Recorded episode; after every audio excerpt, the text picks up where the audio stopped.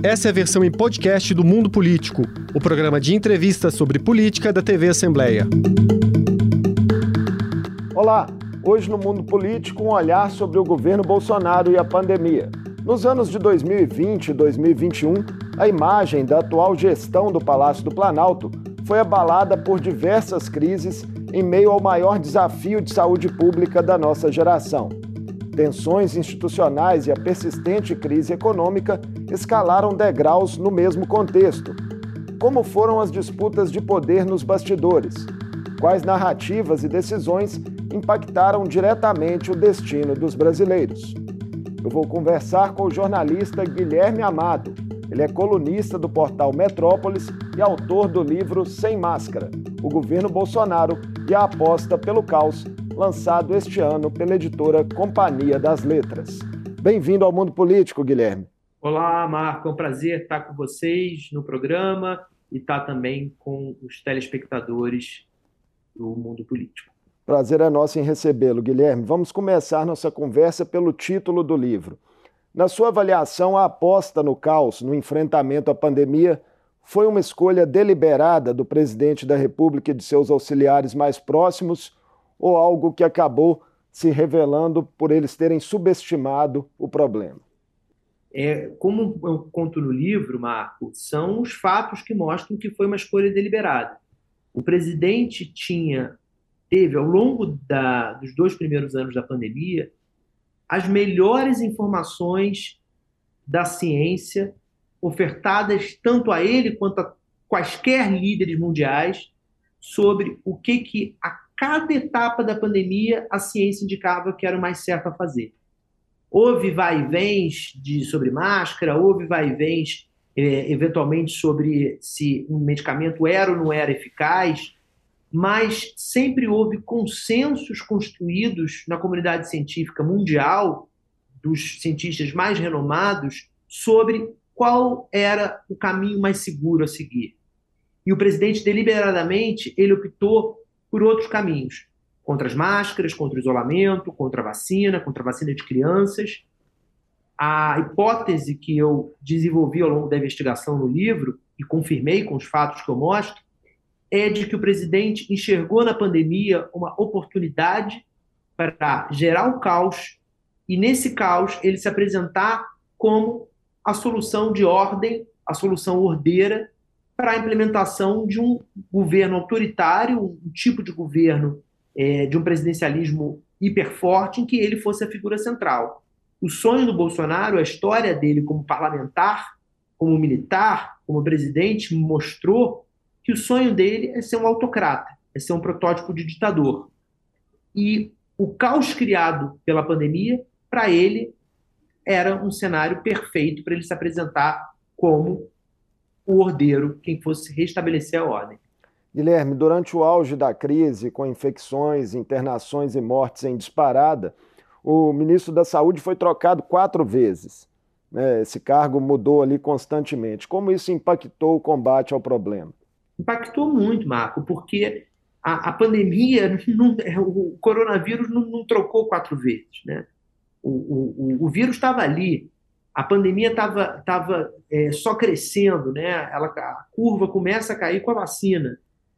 Com as sucessivas trocas, as sucessivas, é, os sucessivos realinhamentos, a, as inflexões, a subserviência que o Pazuello e o Queiroga tiveram ao Bolsonaro e que os dois primeiros ministros, o Mandetta e o Nelson Teich, não tiveram, essa subserviência que também foi sendo aos poucos é, imposta pelo Bolsonaro, aceita por eles, isso tudo levou ao cenário terrível que a gente viu.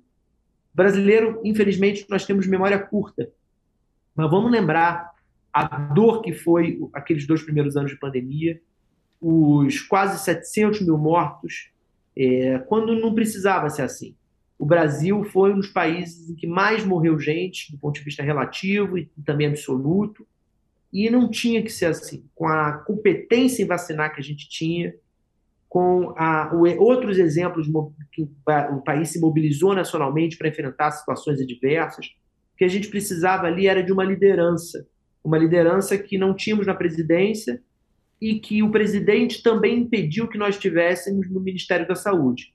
Ele demitiu o Mandetta, ele demitiu o Nelson Teich, na verdade, ele, ele, ele levou Nelson Teich a pedir demissão, mas, de certa maneira, ao criar o ambiente para isso, também foi uma demissão, e depois ele deixa o Pazuello, porque o Pazuello atende ao que ele acredita, deixa o Pazuello conduzir a gente para o abismo que a gente, infelizmente, a gente caiu. Né? Outro elemento de destaque nessa história foi a postura titubeante do governo em relação à aquisição de vacinas. Ela se deu por questões políticas ou havia mesmo uma descrença do próprio presidente da República e de seu entorno em relação à eficácia da vacina? Muita gente pensa que o presidente se vacinou, apesar de não admitir publicamente. Marco, eu, eu apurei exaustivamente essa, essa suspeita. É, eu conversei, eu conto o livro, com 47 pessoas, e, entre integrantes do governo, familiares do presidente, apoiadores muito próximos, além, claro, de congressistas, ministros do STF, diplomatas, enfim. Mas o, as informações que eu colhi com familiares do Bolsonaro, quando eu falo familiares, é, é, é, da família principal, é de que realmente ele não se vacinou. Eu conto no livro um episódio de uma discussão dele com o Flávio Bolsonaro, o filho mais velho dele, aquele que é senador. E o Flávio está nessa conversa que eu reproduzo no livro, está pressionando, está insistindo para que o pai se vacine. Ele diz: você vai perder eleição se você não se vacinar. E ali o Bolsonaro diz que não vai se vacinar por uma questão ideológica. Ele não questiona na conversa com o próprio filho, então da onde eu, eu posso acreditar que ele ali estava sendo sincero. Ele não questiona a capacidade científica da vacina de, de prevenir, tanto que a mãe dele tomou vacina. A mãe dele tomou Coronavac. Os filhos dele se vacinaram. A mulher dele se vacinou. Então não havia um questionamento sobre a eficácia científica da vacina. Havia, como ele diz nessa conversa, nessa discussão com o Flávio, havia um questionamento ideológico. O Bolsonaro, segundo ele falou para o próprio filho nessa conversa, ele não teria se vacinado, ele não se vacinou porque ele tem o direito, a liberdade de não se vacinar e, afinal de contas, ele já tem muitos anticorpos, é o que ele diz, porque ele já pegou isso. Quando a ciência, a gente sabe, diz que os anticorpos gerados é, pelo nosso corpo para combater a doença, eles têm vida curta. Então, se de fato o presidente só pegou Covid em 2020, como a gente sabe, os anticorpos dele, claro que não existiam mais em 2021 e muito menos atualmente. Se de fato o presidente só pegou Covid naquele momento, ele muito provavelmente, a menos que haja algum fenômeno da natureza, ele não tem mais anticorpos. Então, não ter se vacinado foi uma questão ideológica dele. E ele não tinha o direito de incentivar o país a fazer o mesmo. Vamos lembrar as coisas que ele falou? Ele, ele, ele reproduziu uma mentira, uma fake news de que a vacina causava AIDS, que é mentira ele, ele chegou, em determinado momento, a, a inventar, a reproduzir mentiras para estimular as pessoas a vacinarem seus filhos, quando havia mortes de crianças por falta é, pelo coronavírus, e, claro, por, muito provavelmente por falta da vacina. A inconsequência do Bolsonaro nos levou de novo, a reproduzir a imagem que eu falei há pouco, nos levou para esse penhasco que a gente infelizmente caiu e morremos e morreram 700 mil brasileiros. A tragédia poderia ter sido consideravelmente menor com medidas mais técnicas e mais ágeis pelo governo? Existem alguns estudos que eu não sei os números de cabeça, então eu não vou arriscar reproduzir. Mas existem é, vários estudos científicos que é, fazem estimativas de que o número teria sido muito menor de mortes se o brasileiro de fato tivesse feito um isolamento se tivesse feito um lockdown, foi feito lockdown em diversos países do mundo, lockdown mesmo. Lockdown a gente só teve no Brasil em 2021, em três estados, Brasil, Distrito Federal foi um deles, é, que era realmente de ficar em casa com fiscalização se saísse para a rua. A gente teve toque de recolher aqui em Brasília, tinha que ficar na rua até as 10. Fora isso, a gente nunca teve lockdown no Brasil. E era uma medida, era uma possibilidade que foi inventada no Ministério da Saúde. Foi aventada, é, eu conto isso no livro, o, o Nelson Teich, por exemplo, chegou a falar em lockdown.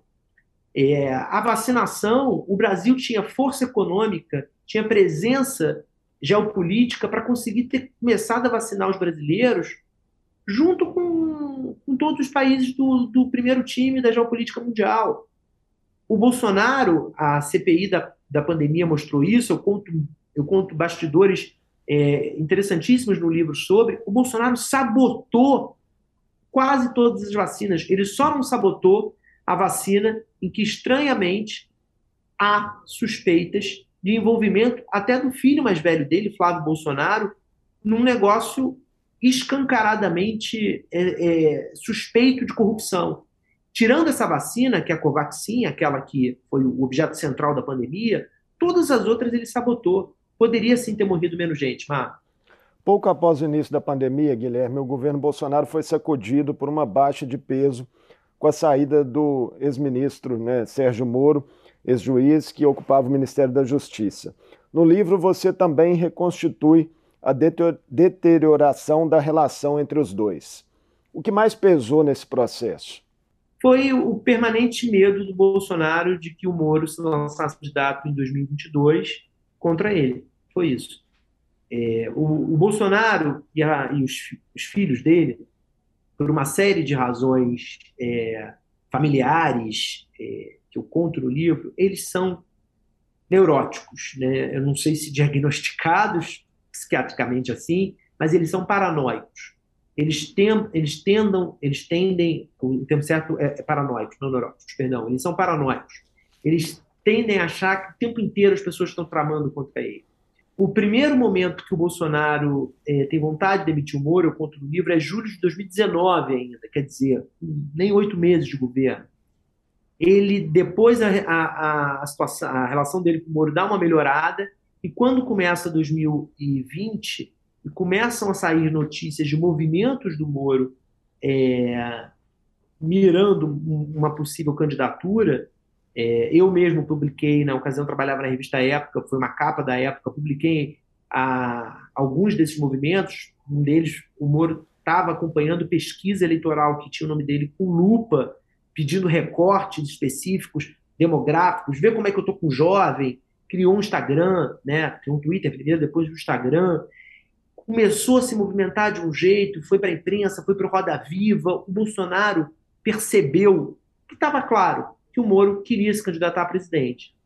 E aí o Bolsonaro começa a criar condições também para o Moro pedir demissão. O Moro, por sua vez, ele, ele fez concessões, muitas concessões.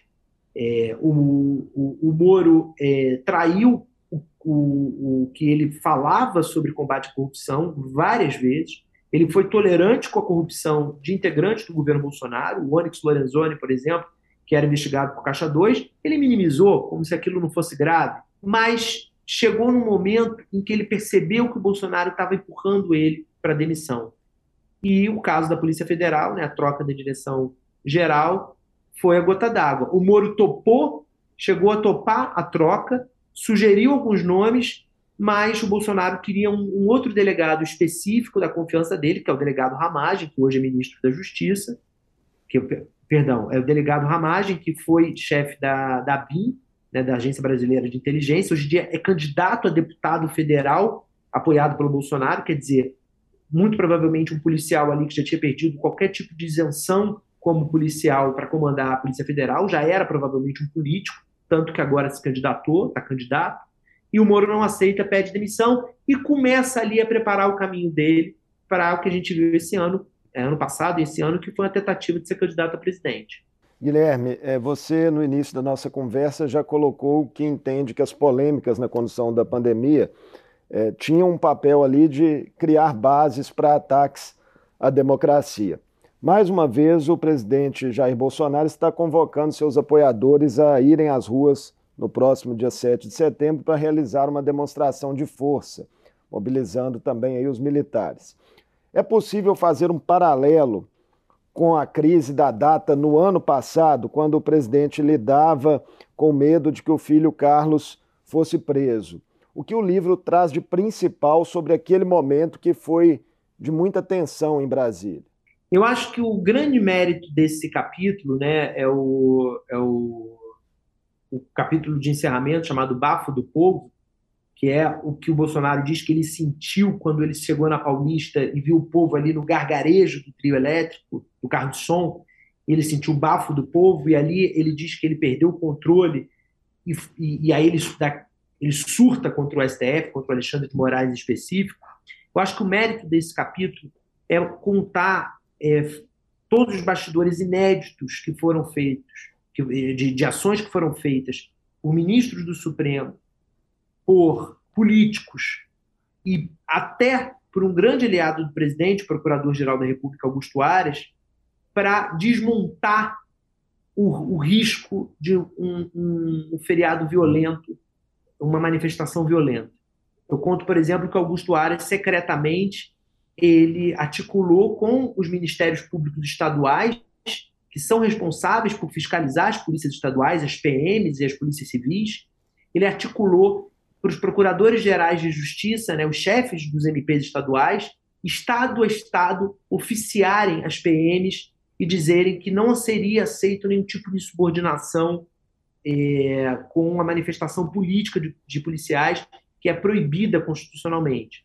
É, o policial não pode, o militar não pode participar de manifestação política enquanto policial fardado, nem o militar fardado, porque isso quebra a Constituição, né? viola a Constituição. Os ministros do STF, eu conto no livro, eles operaram politicamente, tiveram que operar politicamente muito para desarmar primeiro a coisa do voto impresso, que era uma forma que o Bolsonaro queria tentar mudar a Constituição para ter o voto impresso e exigir uma contagem, uma recontagem que no voto impresso seria interminável e, e, e, e, possivelmente cheia de fraudes, tanto a recontagem quanto o processo de votação em si, para, na verdade, não sair do cargo numa eventual derrota. Mais ou menos no mesmo tipo de tumulto que o Donald Trump fez nos Estados Unidos em 2020. Questionar uma derrota e não sair do cargo. Esse 7 de setembro todo tem muitas semelhanças com o 7 de setembro desse ano, porque esses movimentos de bastidores estão acontecendo novamente. A gente tem políticos, a gente tem é, é, ministros de tribunais superiores, a gente tem procuradores, a gente tem a sociedade civil agora até mais forte, agindo para tentar evitar que o 7 de setembro seja um palanque golpista para o Bolsonaro. Voltando a 2021, logo após o 7 de setembro, houve um momento em que o ex-presidente Michel Temer retornou aos holofotes para tentar diminuir a crise. Ele teria intermediado uma conversa por telefone entre Bolsonaro e o ministro do STF, Alexandre de Moraes. O que você sabe, Guilherme, sobre esse episódio e por que a conversa não rendeu uma trégua duradoura? É, o, eu conto no livro é, esse fato revela no livro, né, de que foi intermediado pelo Toffoli, isso não se sabia. É, havia, pelo contrário, havia um conflito de versões. O Temer dizia publicamente que o Bolsonaro havia ligado para ele. O Bolsonaro não questionava isso publicamente, mas em conversas privadas, ele, os ministros dele, diziam que, na verdade, o Temer tinha se colocado como, como um, uma pessoa que fosse resolver a crise, quando foi, na verdade, o Dias Toffoli que juntou os dois. O Toffoli é um dos poucos ministros do Supremo que o Bolsonaro escuta, com quem o Bolsonaro conversa, embora o ministro Dias Toffoli vote várias vezes contra o governo, vota alinhado com seus colegas em, em, em diversas pautas que dizem respeito à defesa da democracia, dos direitos civis, é, dos direitos humanos, das questões ambientais, mas ele consegue ter esse canal de interlocução com o Bolsonaro, porque o Bolsonaro percebe ele não como necessariamente um aliado, mas como alguém que não quer sabotá-lo, como ele percebe o Alexandre, o ministro Barroso, o ministro Fachin. Me fugiu, eu desenvolvi um raciocínio longo, me fugiu sua pergunta, Marco, desculpa. Não, a pergunta era sobre é, por que a conversa, né, essa conversa entre Bolsonaro Temer, e o ministro desculpa, Alexandre Temer, de Moraes não rendeu uma trégua duradoura.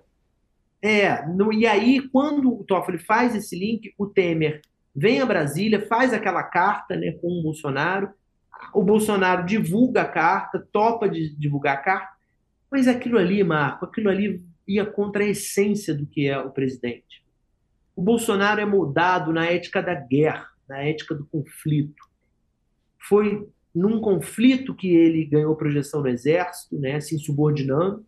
É, ele, ele foi expulso do exército e depois a expulsão foi revertida no, no Superior Tribunal Militar. É, e aí ele foi devolvido aos quadros do exército, decide sair para virar vereador. A ética da guerra também esteve na vida dele de parlamentar, quando ele foi um parlamentar totalmente é, em permanente conflito com as instituições é, da democracia que vinham se consolidando. E a ética da guerra é o que o define como presidente. O Bolsonaro não sabe dialogar, o Bolsonaro não sabe pacificar. Ele não vai conseguir, daqui até a eleição, ficar quieto e, e respeitar o jogo democrático, como ele não fará se for reeleito. Ele precisa da guerra para sobreviver. Então, aquelas palavras eram palavras ao vento, Marco. Não, não tinha como aquilo tudo que estava escrito ali na carta escrita pelo Temer, aquilo dar certo, porque aquela carta jamais seria escrita pelo Bolsonaro. Como está o clima, Guilherme? Hoje, né, nós estamos aí há menos de dois meses da, da eleição, né, entre jornalistas e no meio político em Brasília, em relação a essas constantes ameaças de golpe, ataques sistemáticos às urnas, ao sistema eleitoral? Olha, é, entre jornalistas, é, eu imagino que você esteja perguntando em termos de segurança para o trabalho jornalístico, é nesse sentido? Também da própria percepção dos jornalistas em relação ao que pode ah, tá. acontecer nesse clima, né? De tensionamento é, que é coisas, é estimulado pelo Planalto. É, as duas coisas se misturam, né? É, eu percebo, é, vários colegas é, têm feito essa, uma análise muito semelhante à minha, que é de que há um, um ambiente é, muito perigoso para é, por causa de apoiadores radicais, é, ma, ainda mais radicais do presidente, né? O presidente tem, as pesquisas mostram, cerca de 30%, 33% de popularidade, de aceitação. É, não são não, não é esse um terço da população, um terço dos eleitores, que considera o que, que topa tudo que o Bolsonaro quiser. É um número menor. Algumas pesquisas falam que são 15%, entre 10% e 15% de brasileiros que topariam, por exemplo, seguir é, com o Bolsonaro contra a democracia para um golpe, por exemplo. Vamos imaginar que o Bolsonaro não aceite o resultado de uma eventual derrota, se ele for derrotado, e ele diga: daqui eu não saio, daqui ninguém me tira, e convoque a população, os seus apoiadores, a protestar nas ruas e, e, e fazer uma mobilização em seu apoio. Qual é o por que, esse ambiente é perigoso? Porque esses 10, 15% de apoiadores do presidente, muitos deles é, compactuam com a agenda de ódio, de pregação de, de ódio, pregação de violência que o presidente também, também assume são pessoas que muitas vezes elas estão armadas porque elas são defensores do uso de armas. A gente tem cenários que a gente vem é, é, projetando aqui em Brasília, e quando eu falo a gente, não são somente nós jornalistas, não. A, a, os militares vêm projetando a possibilidade desses cenários, a Polícia Federal, a Polícia do Distrito Federal, os tribunais superiores vêm projetando um cenário até de possíveis ataques ao Tribunal Superior Eleitoral e ao Supremo Tribunal Federal, que são os eleitos pelo Bolsonaro para serem os inimigos dele, quando não são. Nem os ministros do STF, nem os ministros do TSE são adversários ou inimigos do presidente. Eles não estão nessa posição porque eles não são políticos. Agora, eles têm que guardar a Constituição, no caso do STF, e o outro guardar a lei eleitoral, guardar a boa realização das eleições.